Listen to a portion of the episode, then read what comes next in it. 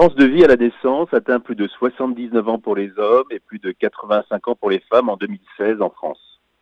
Cette espérance de vie avait légèrement diminué en 2015 pour la première fois chez les hommes depuis 1971. Mais au cours des 60 dernières années, hommes et femmes ont gagné 14 ans d'espérance de vie en moyenne.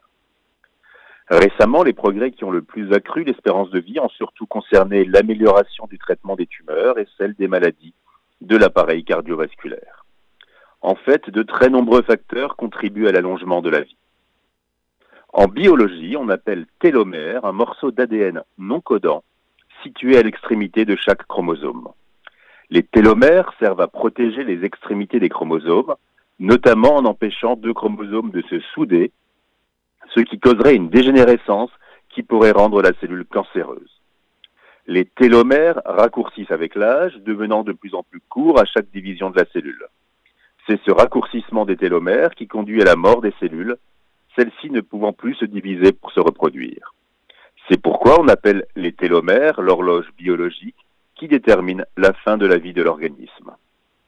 Récemment, j'ai entendu un de mes collègues, auteur de best-seller, dans une émission de télévision très regardée, proposer de faire mesurer par analyse biologique la taille de ces télomères pour connaître son espérance de vie. Il proposait également d'améliorer son hygiène de vie en mangeant mieux et en bougeant plus, et de faire remesurer un an plus tard la taille de ses télomères pour constater l'amélioration. C'est consternant. Le seul message positif est qu'effectivement, améliorer son hygiène de vie est bénéfique sur sa santé, sur son risque cardiovasculaire notamment. Mais par contre, réduire la complexité de la question de l'espérance de vie et croire que la biologie des télomères se réduit à cette mesure est bien naïf et complètement erroné.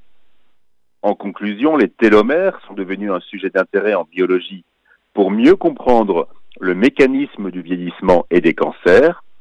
Il faut cependant savoir qu'une simple mesure ne peut en aucune manière renseigner sur un sujet aussi difficile et sensible que l'espérance de vie.